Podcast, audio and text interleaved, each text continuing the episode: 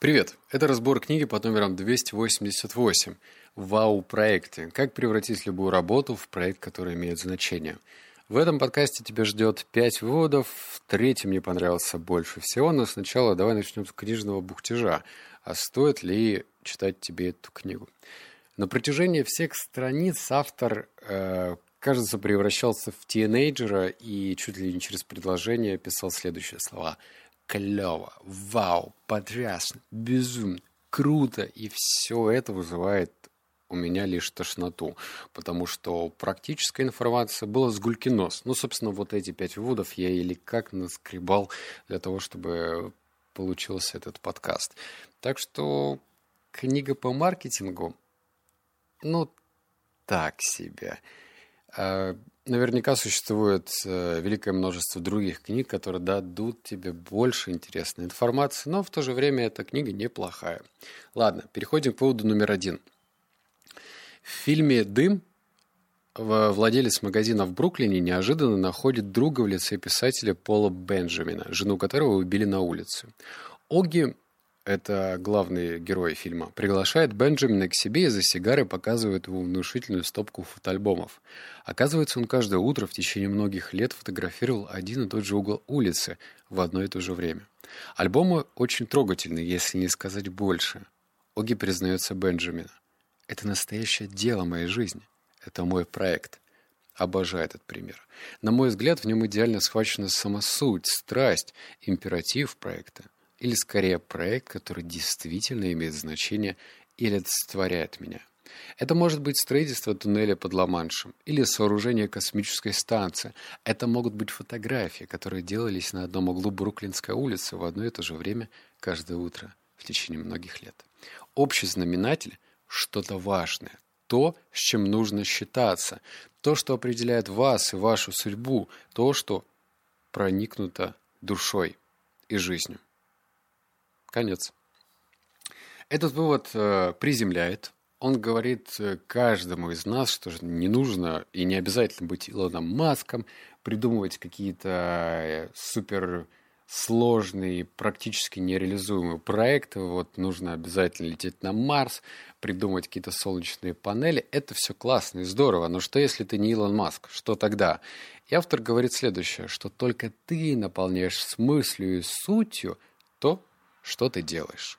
Если ты считаешь, что очень круто, здорово, восхитительно, и, как пишет автор, э, замечательно фотографировать что-то одно на протяжении многих лет, ну, типа угол улицы, и это для тебя имеет значение, значит, это вау-проект. Другие могут не разделять твое мнение. Ну и что? Ты же живешь свою собственную жизнь, правильно? И даже если кто-то скажет, что ты какой-то странный, вот некоторые люди собирают там пробки, марки, какие-нибудь деньги иностранные. Вот. Для кого-то ты будешь странным, но если это для тебя имеет значение, то это твой вау-проект. Вывод номер два. Превратите свои повседневные занятия в клевую работу. Вот я и говорил, клевый, клевый. Иди в грандио... Ой, фу. Или в грандиозную чушь собачью, как говорит один мой приятель. Все начинается с того, что ваши антенны находятся в постоянном движении, то есть что-то раздражает, интригует, восхищает вас. Заведите журнал наблюдений, бумажный или электронный. Отмечайте в нем события или то, что кажется, во-первых, бессмысленным, независимо от того, насколько это незначительно или обыденно. Например, непонятный для пользователя формуляр, раздражающая бестолковая процедура или документ. Или, во-вторых, гениальным. Например, вы обратили на что-то внимание в ресторане, в парке, в кабинете стоматолога, но это может пригодиться в вашей компании. Важная мысль. Станьте наблюдательным чудаком, замечающим хорошие, очень хорошие, гениальные, уродливые или ужасные.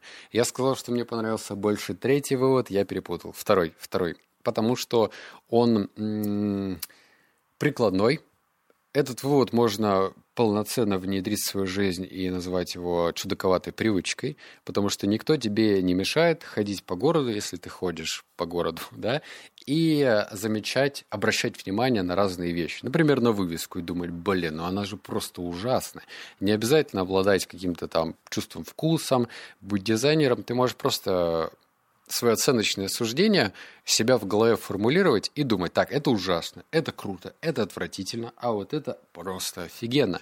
И это позволит тебе выходить как бы в более активную плоскость.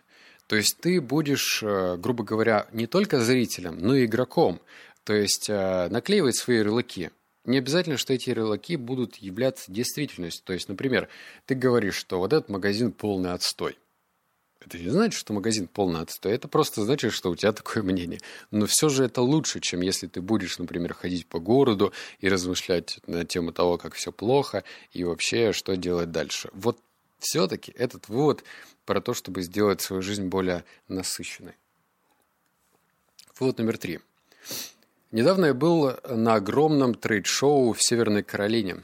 Само по себе мероприятие оказалось чрезвычайно удачным, но ситуация с парковкой транспорта была ужасной. Что-то наложило огромный негативный отпечаток на общее впечатление от шоу. Однажды ночью я проснулся в три часа ночи, да я настолько одержим вау-идеи, и спросил себя, как добиться вау в ситуации с парковкой на этом мероприятии, которое во всем остальном смело можно назвать безупречным. Короче говоря, я все время оттачиваю собственное мастерство вау. Мне всегда интересно, как любое событие и впечатление можно превратить в запоминающееся, клевое. Клевое. Я искренне убежден, что даже использование слова «вау» — это уже шаг в верном направлении. Как видишь, это расширяет немного подход э, к второму выводу. И вот эта активная позиция, она должна быть при тебе всегда включена. Это, знаешь, вот этот тумблер, да, выкл, вкл. То есть выключить, включить. И желательно, чтобы установка на активную оценку у тебя была всегда включена. Потому что это тебя развивает. Потому что, делая оценочное суждение, чего бы то ни было, ты уже приобретаешь какой-то своеобразный опыт. Своеобразный опыт, который ты можешь переложить либо на собственные проекты, либо на собственную жизнь.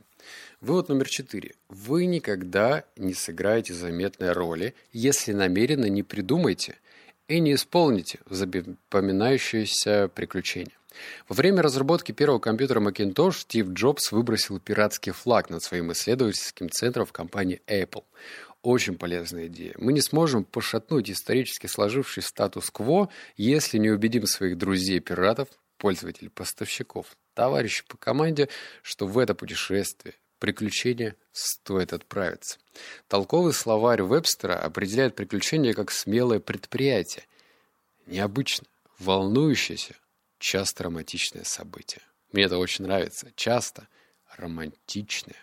Когда в последний раз конкретно вы думали, что ваш проект работа романтична?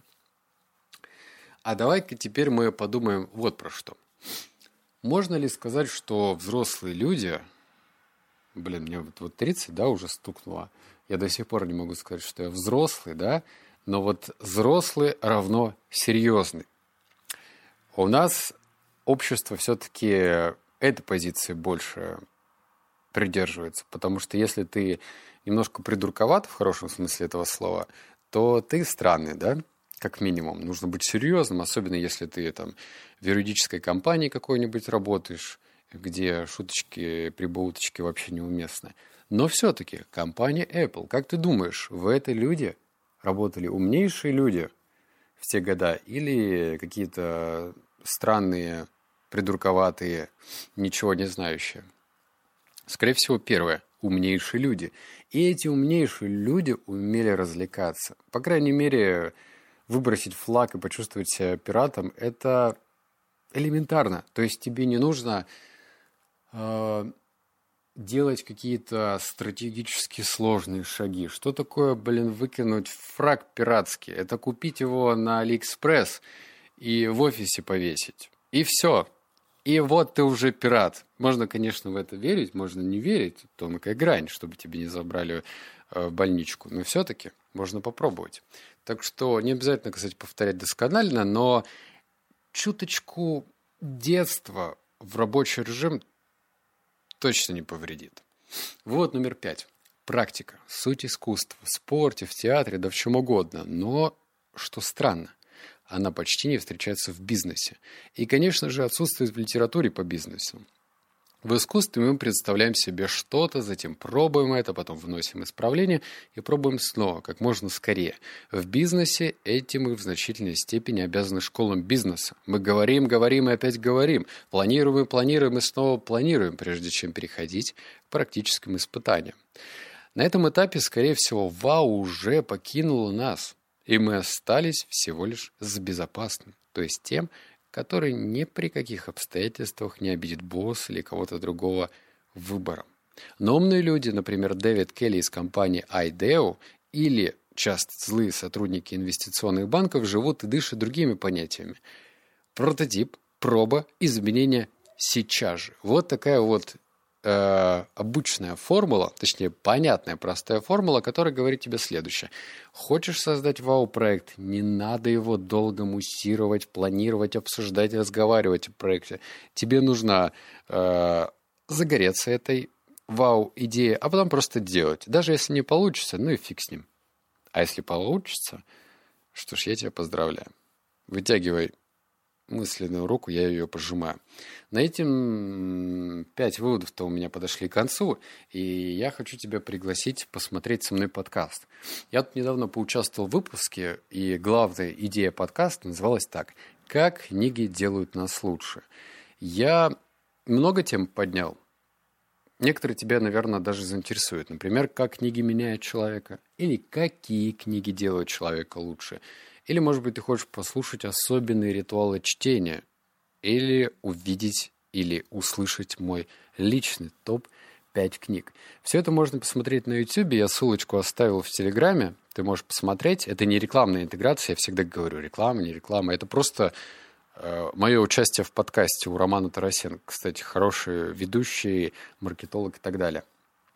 Но я хочу тебя предостеречь. Короче, я там почитал комментарии, и некоторые люди говорят, я их обидел, я сказал то, что, как правило, э, книги в жанре фантастики читают несчастливые люди. И я много комментариев прочитал из разряда ну ты быдло. Вообще-то фантастику читают очень разносторонние люди, потому что фантастика развивает фантазию. Я не спорю. Чуваки, кто это пишет или планирует написать. Факт – читать книги лучше, чем ковыряться в носу, долбить наркоту, э, заниматься, изменять своим женам, девушкам и так далее. В общем, фантастику читать лучше факт. Но у меня тезис был совершенно другой. Я понимаю то, что фантастика развивает фантазию. Я не спорю с этим. Но это называется окольные пути. Это долгий путь. Зачем? Если, например, вот у меня на рабочем столе есть книга, которая называется, сейчас секунду, «Рисовый штурм». И там собраны практически э, упражнение, которое позволяет тебе эту фантазию развивать. То есть прям там практика. Зачем завуалированно на протяжении 500 страниц укладывать какие-то смыслы? Короче, если ты хочешь провести... Я просто, видишь, договариваю, потому что я не раскрыл тему фантастики, я не осуждаю тех людей, которые читают фантастику, детективы, любовные романы и так далее. Но мне кажется, это своеобразная э, побег от реальности. Понимаешь меня? Понимаешь? Счастливый человек находится в мире здесь и сейчас.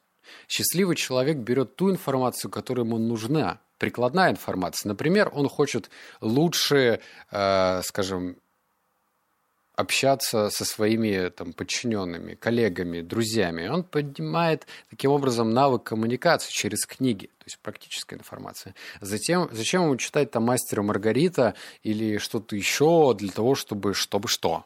Чтобы лучше понимать Булгакова, чтобы лучше понимать, как устроен вымышленный мир, написанный Булгаковым. В общем, я могу насчет этой насчет этой темы долго разговаривать. Ты можешь назвать меня быдло, необразованным, чуханом или кем угодно, я не спорю. Я просто имею практичный подход к жизни.